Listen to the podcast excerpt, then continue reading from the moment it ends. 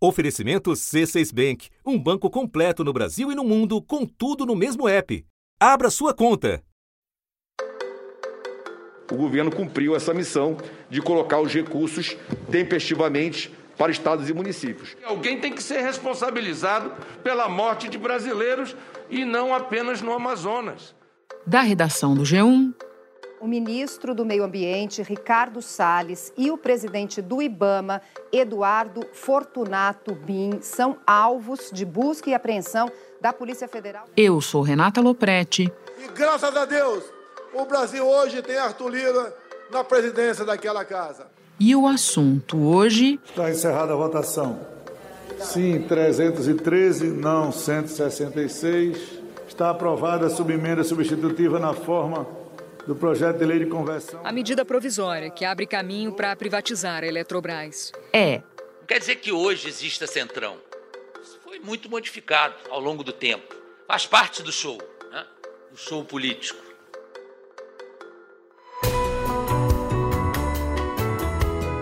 As boiadas que estão passando enquanto o governo tenta erguer um muro de contenção de danos na CPI da Covid. A Câmara dos Deputados aprovou um projeto que dispensa o licenciamento ambiental para. Comissão do voto impresso.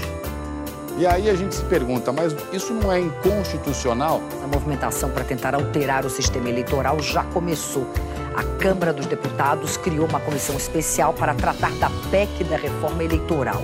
Um episódio para entender como a agenda da Câmara se conecta com o plano eleitoral do presidente, por sua vez ligado ao que vai acontecer na comissão de inquérito do Senado, que ouviu Eduardo Pazuello no mesmo dia em que outra figura próxima de Bolsonaro, o ministro Ricardo Salles, entrou de vez na mira da Polícia Federal.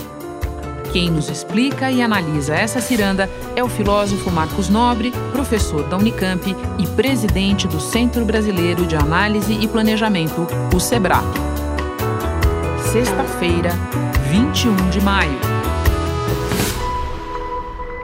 Marcos, a última vez que você esteve conosco foi quando o Arthur Lira se elegeu presidente da Câmara e naquela altura você dizia para nós que não ia ser simples para o governo e para o próprio Lira manter coesa uma base de 302 deputados, aqueles que votaram nele naquela ocasião. De lá para cá nós tivemos a revelação de um orçamento secreto que beneficiou com recursos algumas dezenas de parlamentares e tivemos também muita coisa passando pela Câmara, algumas coisas passando pelo Congresso como um todo, mas muito pela Câmara. Na área ambiental, um regimento mais restritivo que diminui a margem de manobra da oposição e na noite de quarta-feira tivemos a aprovação do texto base da medida provisória que abre caminho para privatizar a Eletrobras. Muita gente fala em tratores, em tratoraço, tanto para a questão do orçamento secreto, quanto para a rapidez com que algumas coisas estão passando.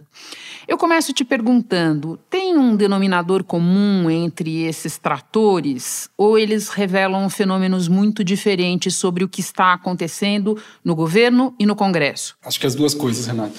Então, primeiro, quando a gente conversou lá atrás, é ingenuidade até da minha parte mas a gente não estava imaginando que ia ter um jogo que era completamente diferente do que já tinha sido feito no Brasil, no sentido de inventar um orçamento secreto, entende? Reportagens do jornal Estado de São Paulo, que indicam que o presidente Jair Bolsonaro criou um orçamento secreto no ano passado em troca de apoio no Congresso.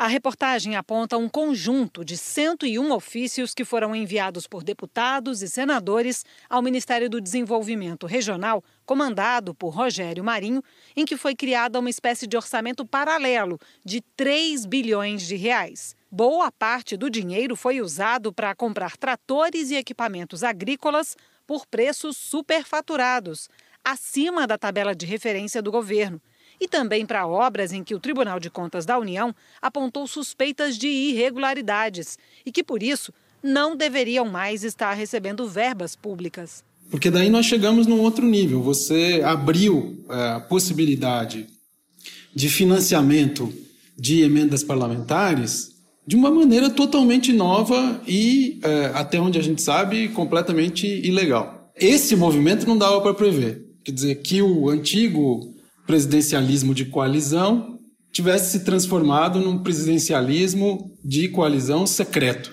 né, que não, as pessoas não, não tinham acesso. Agora, em relação a esses temas todos, eu acho que a gente precisa distinguir bem o que foi aprovado e como, né, e, e é pauta de quem que é. Então, por exemplo, você mencionou a Eletrobras. Atualmente, a União possui cerca de 60% das ações da Eletrobras e controla a estatal. Com a capitalização, deve reduzir sua participação na empresa para 45%.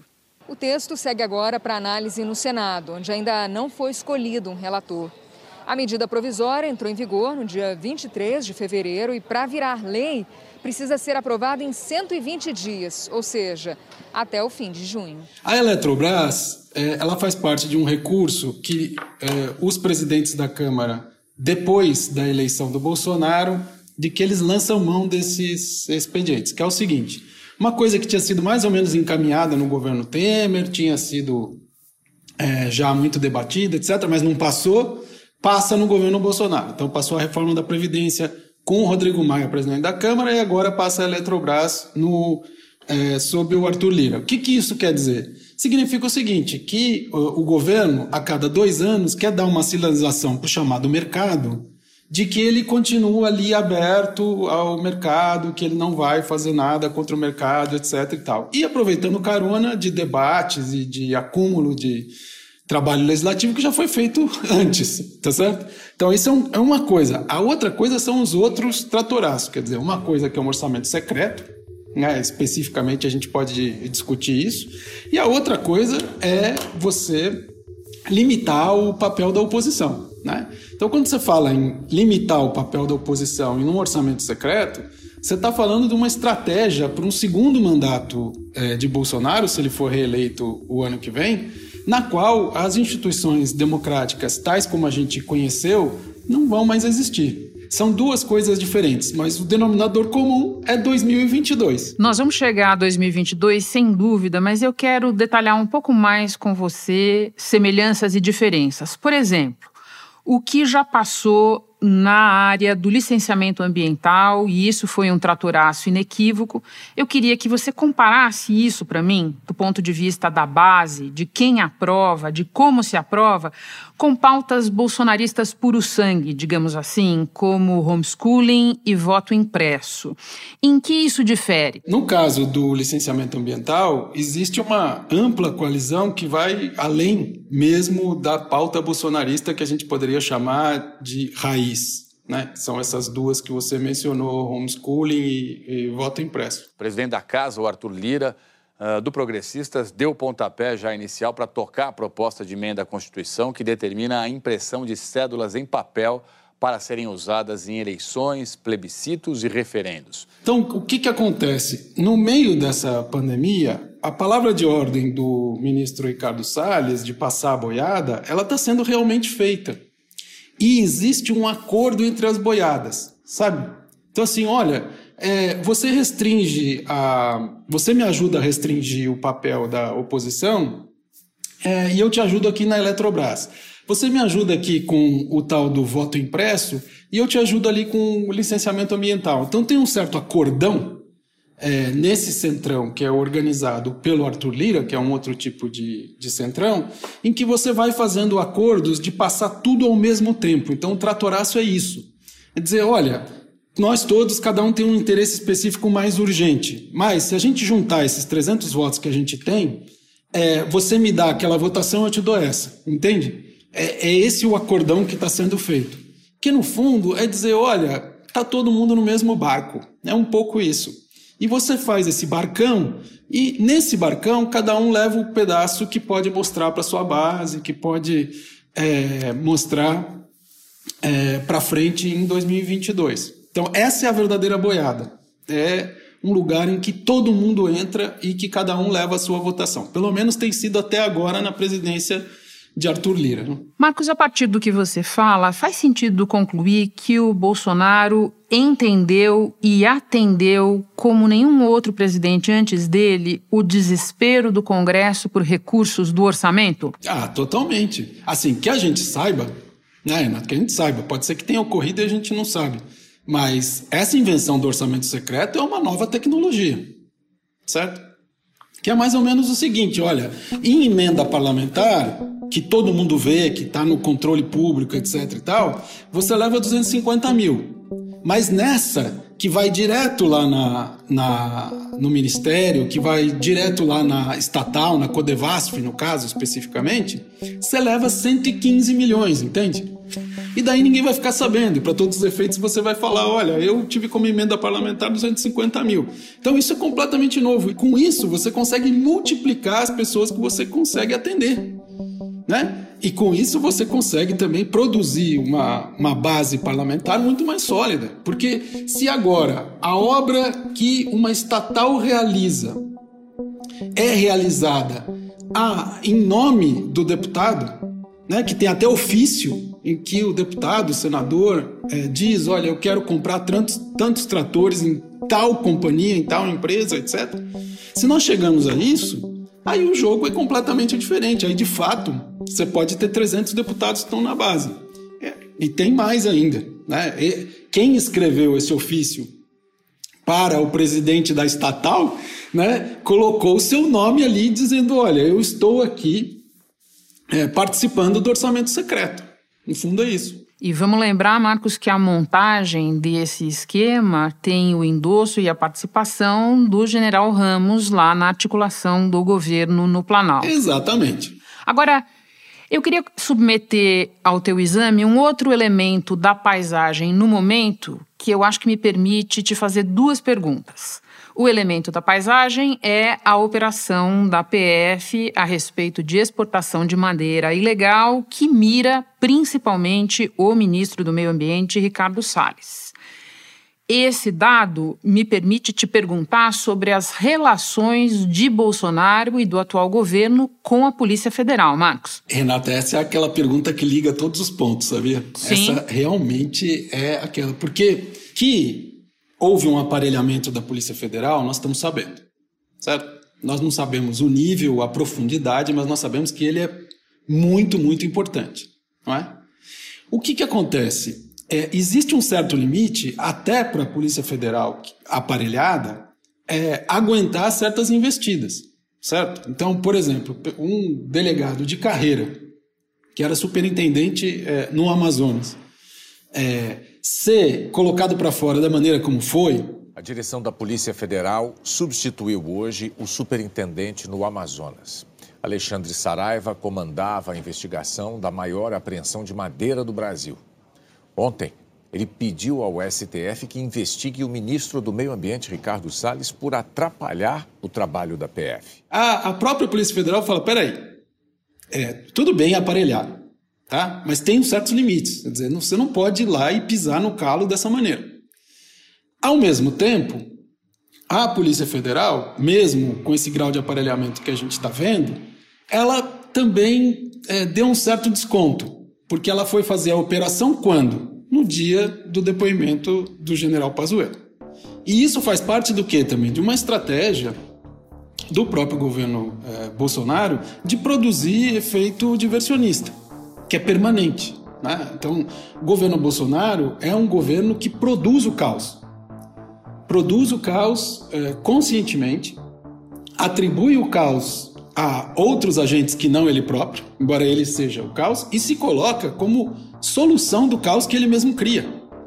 Né, que é a, receita em geral que os populistas autoritários pelo mundo é, têm feito desde a década de 2010, né, nos últimos 10 anos.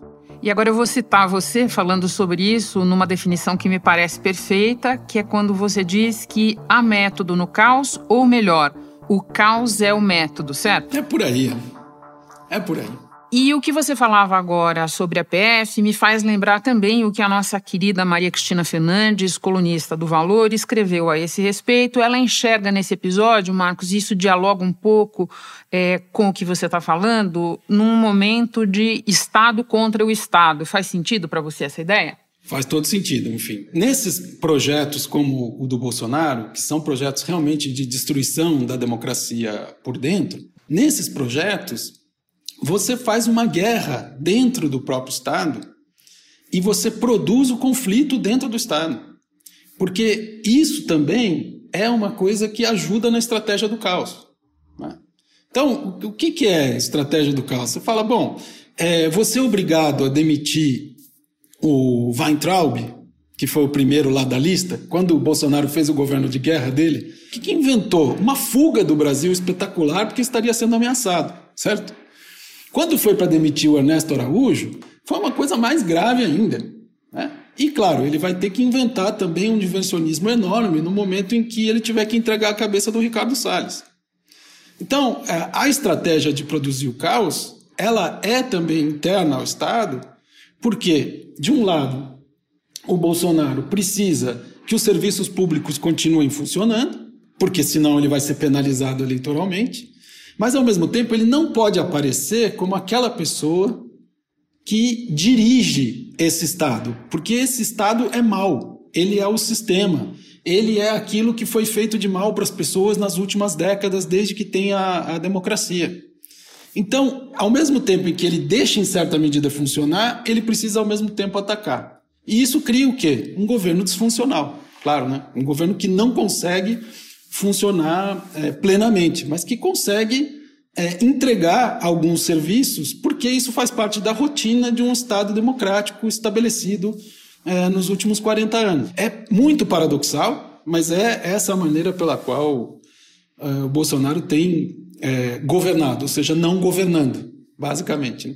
Eu disse para você que a minha pergunta sobre o Salles tinha duas pernas, uma delas era a Polícia Federal e a outra é o Supremo. Essa operação foi autorizada pelo ministro Alexandre de Moraes e eu acho que tem uma ou duas coisas que a gente pode dizer a respeito do relacionamento entre a presidência e o Supremo neste momento, né, Marcos? No caso do STF, o, o que, que você tem ali? Um jogo em que o STF passa a ser, do ponto de vista da opinião pública, o guardião da democracia, o guardião em última instância. Porque é como se é, todo o resto não conseguisse resistir a, ao Bolsonaro. Como se não existisse oposição organizada no país. E isso, ao mesmo tempo, é uma resposta do STF a ataques que são feitos ao STF.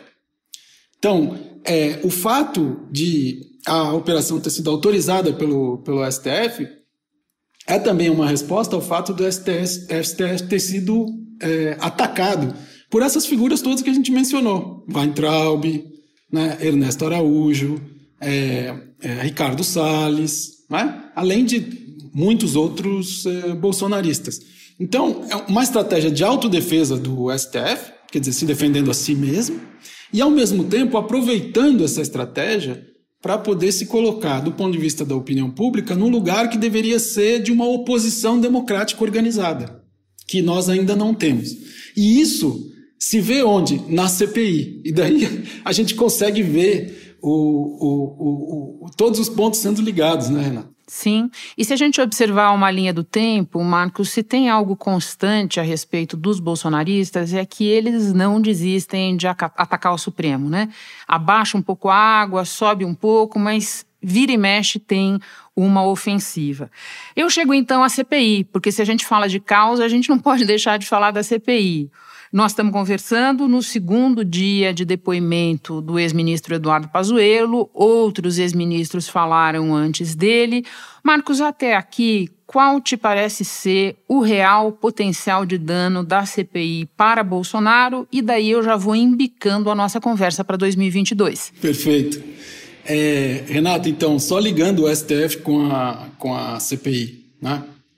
Por que, que o STF é tão atacado?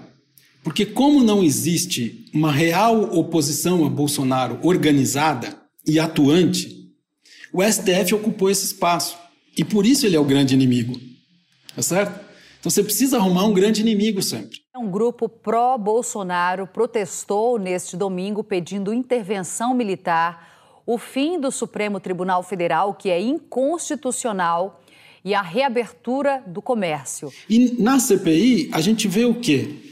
Primeiro, existia a perspectiva, e eu acho que ela ainda é real, de que a CPI fosse capaz de produzir uma contranarrativa, porque agora nós estamos com esse nome narrativa na cabeça, né, Renata? Não tem jeito, todo mundo fala de narrativa. Sim, todo mundo fala narrativa. Eu, não, eu, já, não, eu já parei de falar, tá? Eu prometi para mim mesmo que eu vou passar uns três anos sem usar essa palavra, mano. Olha, eu acho que eu vou entrar nessa sua, viu? Mas hoje pode, vamos sua. lá. Então, por hoje a gente fala narrativa. Na próxima a gente já abolha essa ideia. Ok. Então, é, existiu é, e existe uma narrativa bolsonarista da pandemia, certo? E essa narrativa sempre foi o quê? A pandemia é uma fatalidade. Não há o que fazer contra ela. E tentar atribuir responsabilidade ao presidente pelas mortes é fazer política. E do ponto de vista bolsonarista, fazer política é pertencer ao sistema, é ser do mal, etc. São as pessoas que fizeram tudo errado nos últimos 40 anos e por aí vai. Né? É, essa organização da narrativa é, bolsonarista como uma fatalidade, como algo que não deve ser atribuído a, ao presidente, é completada pelo fato de que o presidente não consegue fazer nada. E aí ele atribui ao STF, certo? O STF é que não deixa ele fazer nada. Então, ele gostaria de fazer, mas não consegue. E, portanto, ele não pode ser responsabilizado, responsabilizado por duas razões. Primeiro, porque é uma fatalidade. Segundo, porque não deixam ele fazer. Essa é a narrativa bolsonarista. As pessoas falam, mas não é possível e tal. Sim, mas essa narrativa convence. Variam as pesquisas, né, Renata? Estão variando muito. Mas alguma coisa entre 25% e 30% da população brasileira. O jornal Folha de São Paulo divulgou uma nova pesquisa Datafolha sobre a avaliação do presidente Jair Bolsonaro. A aprovação do presidente atingiu a pior marca desde o início do governo. 31% em janeiro, em março 30, consideravam o desempenho do presidente ótimo ou bom, e agora 24%. Em dezembro, 32, 40% em janeiro achavam o governo Bolsonaro ruim ou péssimo, e em março eram 44%. Agora, 45%. Com isso, o Bolsonaro está no segundo turno em 2022. Tá? Então, a narrativa bolsonarista sobre a pandemia está estabelecida e está organizada. Não é? O que, que não está organizada? A narrativa do outro lado. E aí, o outro lado, você me pergunta o que, que é. Eu falei assim: todo mundo que não é bolsonarista, certo? Aí tem esquerda, direita. Marca de Noé, praticamente. É, tá todo mundo. Só que tá cada um atirando para um lado, certo? Agora, uma narrativa é, anti-bolsonarista que diz: ah, ele é contra a ciência, ele é negacionista. Muito bem, isso funciona para uma parcela da população brasileira. Mas não funciona para toda a população brasileira como narrativa. Você precisa, de fato, tornar isso real e concreto. E essa CPI tinha essa promessa de que sairia dali uma certa narrativa unificada anti-bolsonarista. Em que sentido? Para dizer, olha, foi irresponsável em relação às vacinas, foi irresponsável em relação a equipamento para hospitais, foi irresponsável porque não coordenou os esforços, etc., com provas concretas. E, se for possível, também transformar os indícios de corrupção em provas. O vice-presidente da CPI, o senador Randolph Rodrigues, pediu a quebra dos sigilos telemático, telefônico, bancário e fiscal de Pazuello. Pediu também acesso às comunicações do ex-ministro com o chefe do Ministério no Rio, Jorge de Vério. De Vério foi nomeado superintendente no Rio pelo ex-ministro Eduardo Pazuello. Ontem, o Jornal Nacional mostrou que, num período de apenas dois dias, ele autorizou duas contratações sem licitação que somavam quase 30 milhões de reais. Não só isso, ainda por cima, existiu corrupção no momento em que está se tentando defender a vida das pessoas. Então, tinha essa perspectiva de uma narrativa unificada. Tá? Pode ser que ela ainda aconteça e pode ser que a CPI produza essa organização que está faltando para o campo antibolsonarista. Até hoje, até o momento em que nós estamos aqui conversando, a narrativa bolsonarista conseguiu se fincar oficialmente com o depoimento do ex-ministro Pazuello. A que Vossa Excelência atribui sua demissão do cargo de ministro da Saúde? Missão cumprida. Porque agora existem imagens, existem áudios de um ex-ministro que diz: não só nós temos uma narrativa, como eu estou aqui, eu enfrento durante não sei quantas horas todos esses inimigos que são pessoas do sistema, que são pessoas do mal. Minto, mas tudo bem. Minto, mas tudo bem. Entende? Então, é, tem uma coisa de você é, usar é, esse espaço também para justificar essa narrativa bolsonarista. Agora, uma coisa é certa: é a arrogância com que os senadores que se opõem a Bolsonaro se apresentaram nessa CPI, em particular para é, a inquirição do ex-ministro Pazuello, foi um erro crasso, né? Crasso. Subestimaram o adversário, acharam que ele ia se atrapalhar todo, que ele não ia conseguir responder nada, e ele enfrentou. Ele enfrentou. Então, se tem uma coisa, uma lição que a gente tem que tirar dessa CPI até aqui é por favor, não subestimem o Bolsonaro. Sim, para tudo, duas coisas que eu penso quando você fala. Primeiro, sobre os senadores. Para tudo na vida é preciso fazer lição de casa, né, Marcos? E, de uma maneira mais geral, eu penso assim: se dá para resumir essa tua última resposta, mais ou menos assim. Bolsonaro está fraco o bastante para iludir os adversários e forte o bastante para chegar ao segundo turno. É isso? Perfeito, Renata. Nem sei o que acrescentar. Bom, tá tudo anotado aqui já para nossa próxima conversa. Só tenho a te agradecer. Foi ótimo, Marcos. Bom trabalho para você aí. Fica bem. Obrigado, Renata. Bom trabalho para você também. Fique bem também. Até a próxima. Foi um prazer. Este foi o assunto podcast diário disponível no G1, no Globoplay ou na sua plataforma de áudio preferida. Vale a pena seguir o podcast na Amazon ou no Spotify, assinar no Apple Podcasts, se inscrever no Google Podcasts ou no Castbox e favoritar no Deezer. Assim você recebe uma notificação sempre que tiver novo episódio. Comigo na equipe do assunto estão Ricardo Galo, Isabel Seta, Glauco Araújo, Luiz Felipe Silva, Tiago Kazuroski e Giovanni Reginato. Nesta semana colaborou também Vivian Souza. Eu sou Renata Loprete e fico por aqui. Até o próximo assunto.